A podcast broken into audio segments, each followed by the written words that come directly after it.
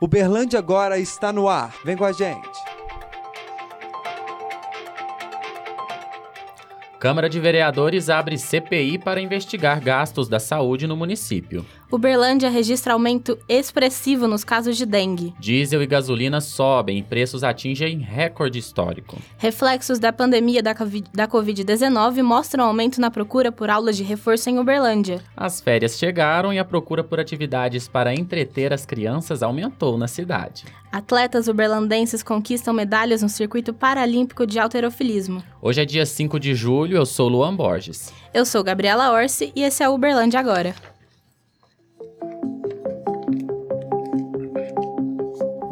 Cidades.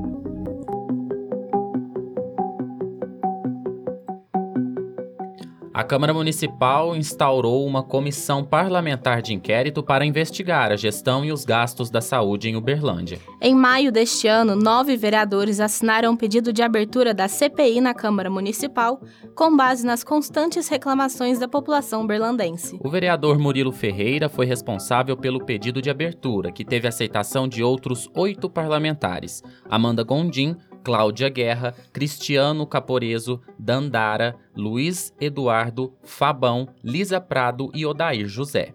Envolvido no processo de abertura da CPI, o vereador Fabão relata sobre o ambiente caótico que ocorre na prestação de, de, saúde na cidade, por parte das empresas prestadoras de serviço, da Associação Paulista para o Desenvolvimento da Medicina e a Missão Sal da Terra. Ele ainda explica o pedido feito por esses nove vereadores a gente começou a perceber que muito desse caos podia se atribuir a um serviço mal prestado. Né? Quantidade pequena de funcionários, funcionários trabalhando em condições é, insalubres, assédio moral, é, sobrecarga de serviço. Né? A gente está falando de sobrecarga de serviço não em qualquer é, atividade, né? na saúde pública. Né? Os parlamentares que compõem a comissão foram indicados na terça-feira, dia 21 de junho. Na lista estão Abatênio Marques, que será o presidente da CPI, Antônio Augusto Queijinho, Murilo Ferreira, Neemias Miqueias e Thaís Andrade. A vereadora Amanda Gondim afirma que a escolha dos vereadores para compor a CPI da saúde foi realizada sem representantes do bloco da oposição, sendo assim ilegal e antidemocrática. Essa CPI está instalada de uma maneira antidemocrática porque ela desrespeita a proporcionalidade dos blocos, que existem dois blocos aqui dentro da Câmara, o bloco da base do prefeito e o bloco de oposição, que mesmo sendo uma minoria, ele deveria ter legitimidade aí para indicar um membro, e isso não foi respeitado. Vale lembrar que o prazo inicial para a conclusão dos trabalhos que vão apurar as ações do governo municipal será de 90 dias. Caso seja encontrada alguma ilegalidade, pode haver penalidade na esfera penal e administrativa para políticos envolvidos. Uberlândia registra três mortes por dengue. A Secretaria de Estado de Saúde de Minas Gerais aponta que a cidade contabilizou 460 novos casos da doença em uma semana, o que totaliza 1.869 notificações da enfermidade. De acordo com a prefeitura, a ocorrência de casos transmitidos pelo mosquito Aedes aegypti sempre é monitorada. José Humberto Arruda, coordenador do combate à dengue no município, comenta o aumento expressivo nos casos da doença. O mosquito tem um ciclo de vida muito rápido, né? E isso vem modificando em favor do transmissor ao longo dos anos. Antigamente, um mosquito em um tanque de alimentação adequada para ele, ele conseguia sair da fase aquática com nove dias. Hoje já tem universidade dizendo e testando, e ele consegue fazer isso com quatro dias. Então acelerou muito esse processo dele na fase aquática, que é a fase onde a gente tem a maior chance né, de eliminar o transmissor. E vale o alerta, hein? A dengue tem início repentino e geralmente dura de 2 a 7 dias, acompanhada de dores de cabeça, nas articulações, fraqueza, dor atrás dos olhos e coceira no corpo. Pode ainda haver perda de peso, náuseas e vômitos. E se você está com sintoma e precisa realizar o teste, vá até a unidade de atendimento integrado do seu bairro. Previsão do tempo.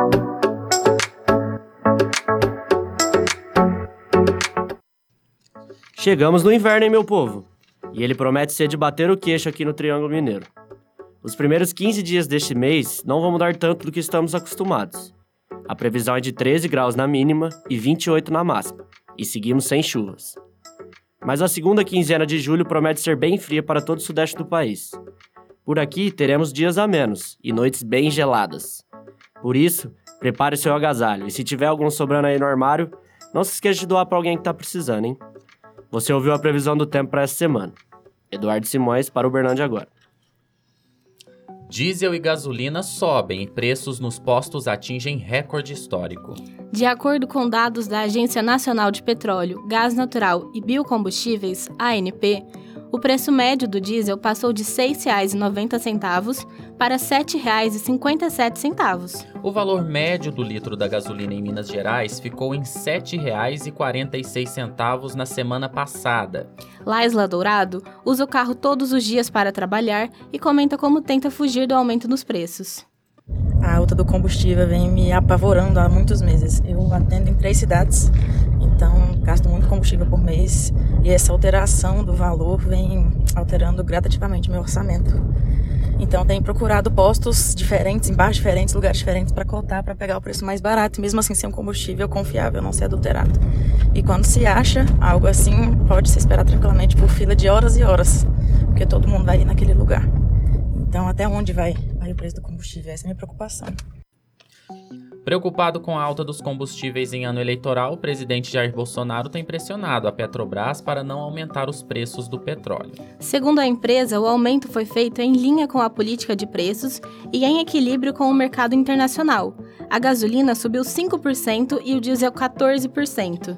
O economista Carlos Paixão observa os contornos que envolvem as altas nos combustíveis. Nós estamos vivendo um momento realmente é, ímpar, né, de aumento de combustíveis. Primeira vez o óleo diesel fica mais caro que gasolina. Isso tudo impacta sobremaneira em toda a cadeia produtiva, né, já que o Brasil é o modo rodoviário que mais utilizado tanto para escoamento da produção quanto também para distribuição do varejo. Então, essa dos combustíveis hoje tem afetado sobremaneira toda a comunidade brasileira, toda a sociedade brasileira. Repercute também no, no gás de cozinha. E a grande pergunta é, com essas medidas que o governo tem tomado, será que realmente nós vamos ter uma redução do preço do combustível? Não, deixa, não podemos deixar de lembrar que nós temos um efeito internacional também, porque o preço do combustível é um preço internacional, né? E a, e a Petrobras trabalha com a paridade em cima desse preço, que é, inclusive é o correto. Senão vai ter uma distorção de preço, um dia vai ter que corrigir. Foi o que aconteceu com o diesel agora. Seguraram o máximo que puder o preço do diesel e realmente houve um distanciamento muito grande do preço internacional e tiveram que fazer essa correção. Resultado, um aumento substancial. Mas sofre a população, né? porque cada vez mais o custo de compra de um produto, de transportar um produto, de reproduzir algum produto fica cada vez mais caro. E calma que não é só isso. Tudo indica que a CPI da Petrobras vem aí. Pois é, a iniciativa de criar uma comissão parlamentar de inquérito para a estatal vem depois de um novo reajuste nos preços dos combustíveis. Bolsonaro acusa os diretores da empresa de traição e diz que também é necessário investigar a conduta dos conselhos de administração e fiscal da Petrobras. A lista de assinatura para pedir essa CPI já tem a adesão de 139 deputados e restam 32 assinaturas para instalar a comissão. Vamos continuar acompanhando essa situação. E para mais informações sobre a política de preços da estatal, você acessa preços.petrobras.com.br. O Prêmio Triângulo de Comunicação está de volta depois de dois anos de pausa por conta da pandemia. Na quarta edição, o concurso vai premiar os melhores trabalhos de jornalismo da região e agora com uma novidade. Também serão premiados trabalhos publicitários. O prêmio vai homenagear Celso Machado, jornalista conhecido pelo seu projeto Uberlândia de Ontem e Sempre, e Carlos Magno Ribeiro da Arma, que é publicitário há mais de 30 anos na região do Triângulo Mineiro. Marcelo Marques, jornalista e idealizador do projeto, revela as expectativas para a volta do evento. Sem dúvida alguma, a expectativa é a melhor, porque de fato há um gap aí de dois anos, né? E o evento certamente irá marcar em um dia a conexão de pensamentos, ideias e, acima de tudo, aquilo que há de melhor em jornalismo e publicidade na cidade de Uberlândia e região. As inscrições já estão abertas e a data máxima para postagem de trabalhos vai até o dia 31 de julho. Para mais informações, você pode acessar o Instagram do evento, arroba Prêmio Triângulo, ou também entrar no site prêmio triângulo de comunicação.com.br. Lembrando que comunicação é sem cedilha e sem acento. Participe! Ciência e educação.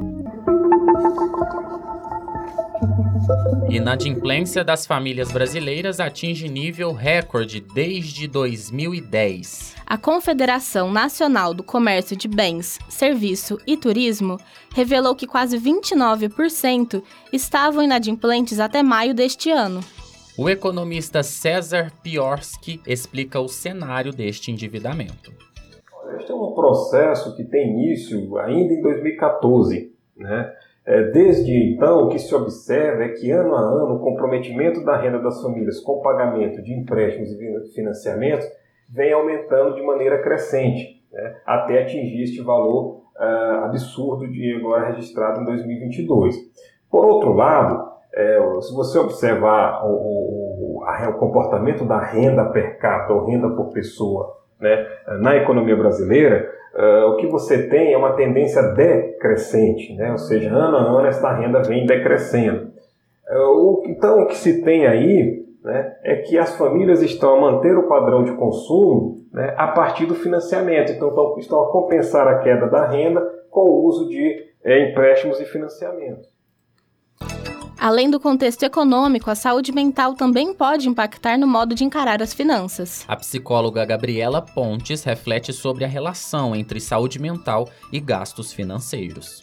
Qualquer emergência que se tenha, como um problema dentário ou algo nesse sentido, algum imprevisto, né, que, que gere algum gasto não, não previsível, assim, né, não planejado. E, então, acho que vai muito em direção da, da questão da preocupação que isso gera, com a preocupação, níveis de ansiedade muito aumentados, com uma ansiedade muito aumentada, a depressão pode ser uma comorbidade bem comum. Né? Então a gente está falando aí de uma questão de saúde pública também, né? Para além de uma questão econômica, o desemprego, a inadimplência vai nesse sentido também. Você está endividado? Consulte o site do Serasa para saber mais sobre a sua situação.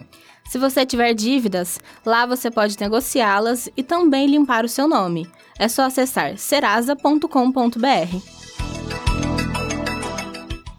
O programa Saúde Escolar, PSE, idealizado pela Prefeitura de Uberlândia, é destaque nacional.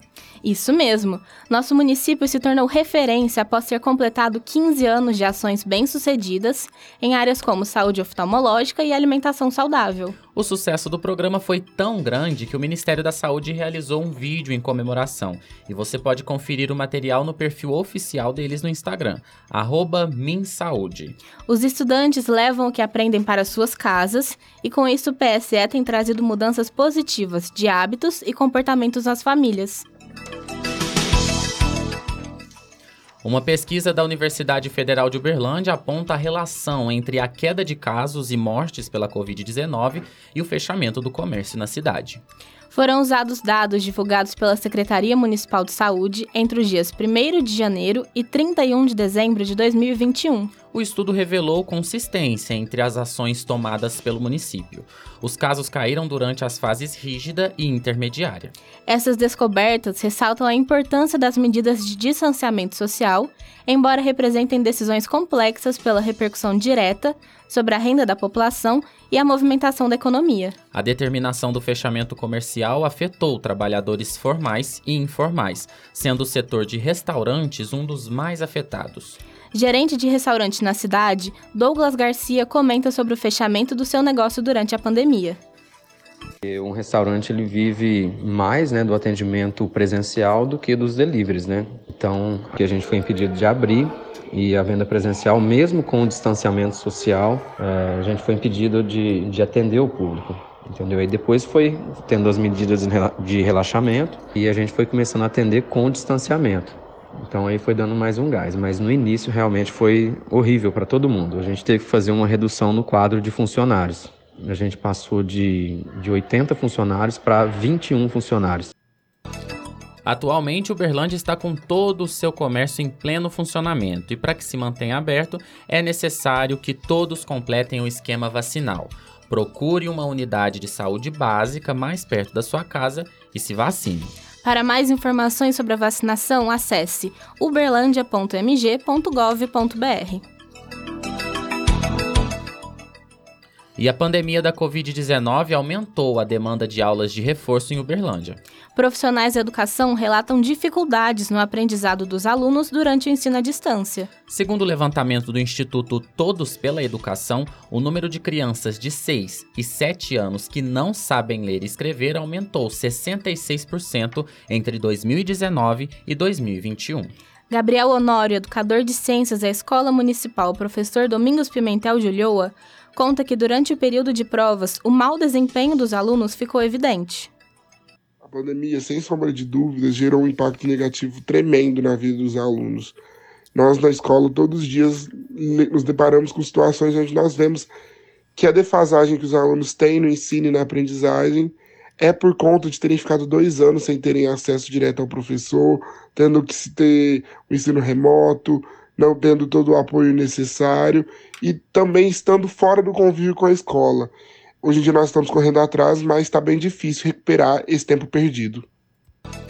E não só os alunos do ensino fundamental que foram afetados. Os do médio também demonstraram dificuldade de adaptação ao ensino à distância, como é o caso da Ana, Liz, Ana Luísa Sartini. Minha adaptação ao EAD não foi fácil. A minha maior dificuldade, eu acho que foi me concentrar na aula, porque eu não tinha um local exato para eu estudar. Então, tinha muita coisa à minha volta que me atrapalhava a concentrar. Então, acredito que isso foi uma das minhas maiores dificuldades. A procura dos pais por professores que dão aulas de reforço tem aumentado nos últimos tempos. E foi pensando nisso que a Secretaria de Estado de Educação de Minas Gerais iniciou as atividades do Programa de Reforço Escolar nas escolas da rede estadual de ensino. Para mais orientações, basta procurar a secretaria da instituição de ensino mais próxima. Cultura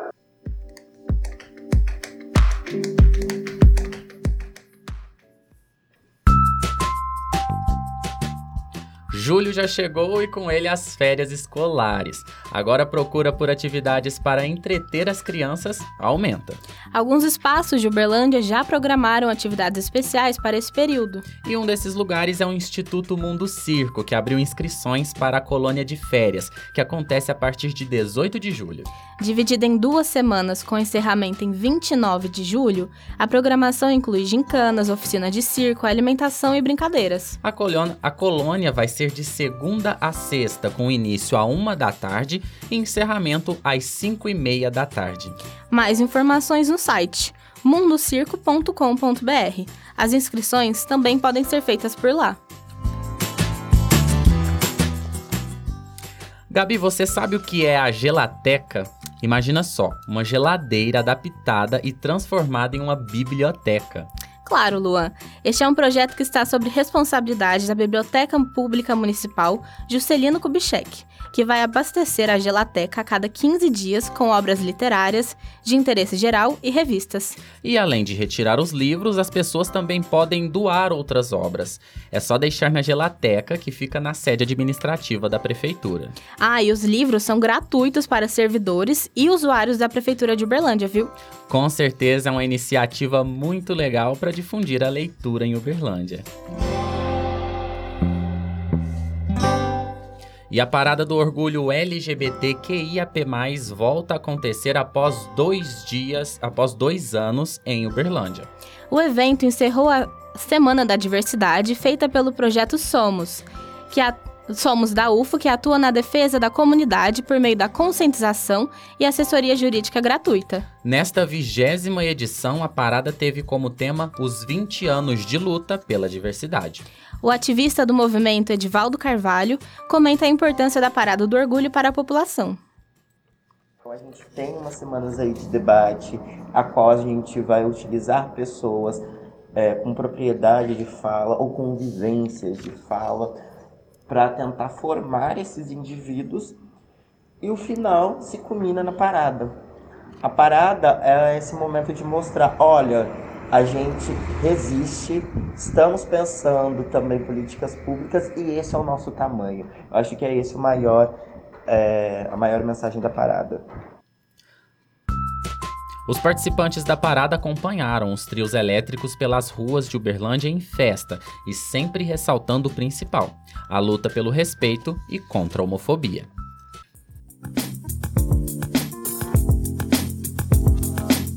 Agenda Cultural. A agenda cultural dessa semana está repleta de eventos, e se você não quer perder nenhum, fique por dentro da nossa programação. O Circuito E Minas 2022 acontece no dia 5. A iniciativa inédita busca reunir as lideranças empresariais para discutir o desenvolvimento do Estado. A inscrição é gratuita e pode ser feita através do site simpla.com.br. Simpla com Y. No dia 16 acontece o Rock Aid Festival, um evento criado pela Associação Rock Aid, uma iniciativa sem fins lucrativos que realiza ações sociais, captando doações, cozinhando e distribuindo refeições a centenas de famílias na cidade. A edição em comemoração ao aniversário de um ano do evento promete muita música, cerveja e gastronomia. O festival acontece das 12 às 23 horas no Espaço Cristal, no bairro Tubalina. E o evento Você Mais Incrível acontece no dia 16. Organizado pelo Clube Moeda de Troca, o evento gratuito busca levar capacitação para mulheres empreendedoras de Uberlândia. Para mais informações, acesse o site uberlandia.mg.gov.br. Eduardo Simões para Uberlândia agora. Esportes.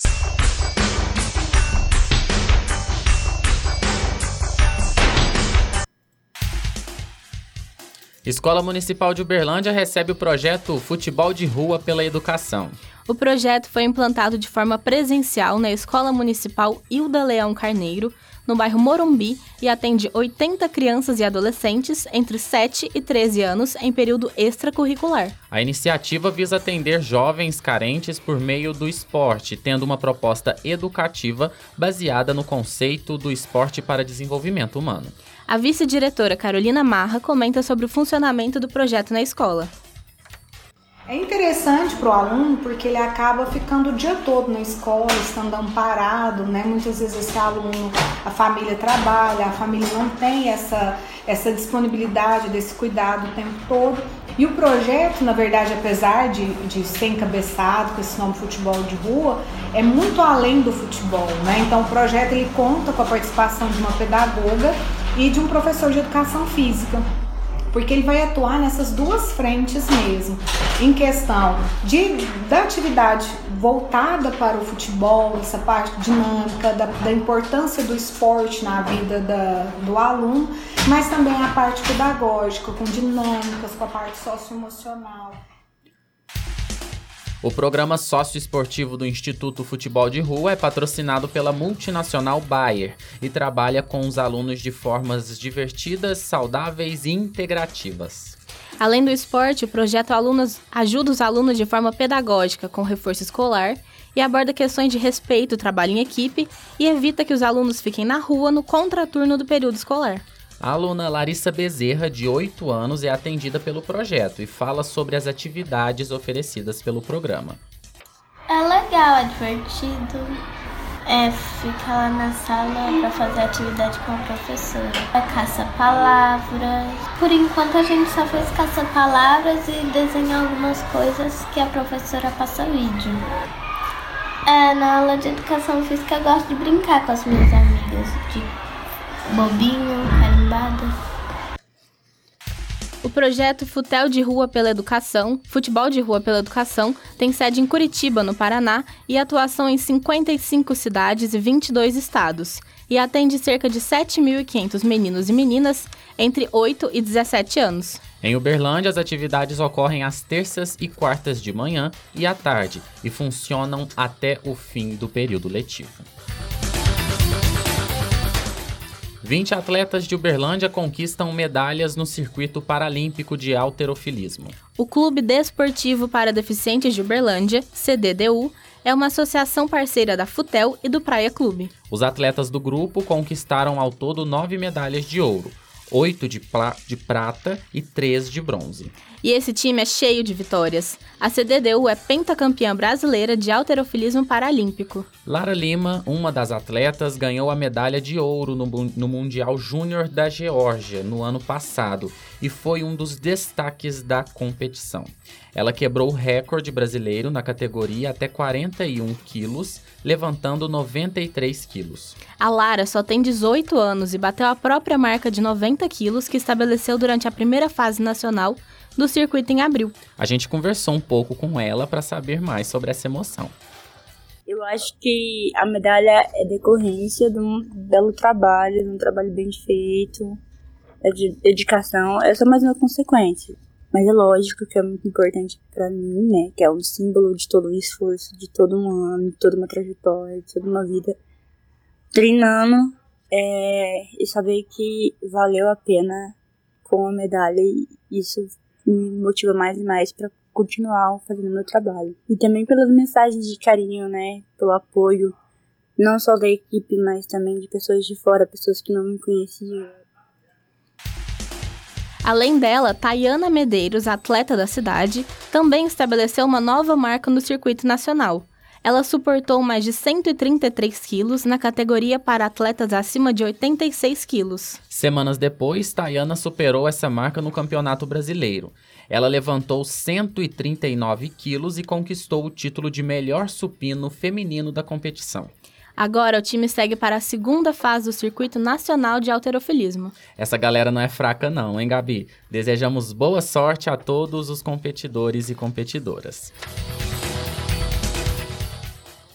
E a corrida de revezamento Uberlândia-Romaria acontece no dia 30 deste mês. O evento é gratuito, promovido pela Futel e conta com um percurso de 130 quilômetros. Essa é a 15ª edição do evento que ficou suspenso durante dois anos por causa da pandemia. O percurso é realizado entre as rodovias BR-050, MG-223 e MG-190, que passa pelas cidades de Araguari e Estrela do Sul, com destino à Igreja Nossa Senhora da Abadia, em Romaria. A largada será no Parque do Sabiá no dia 30 de julho, às 4 horas da manhã. Participe!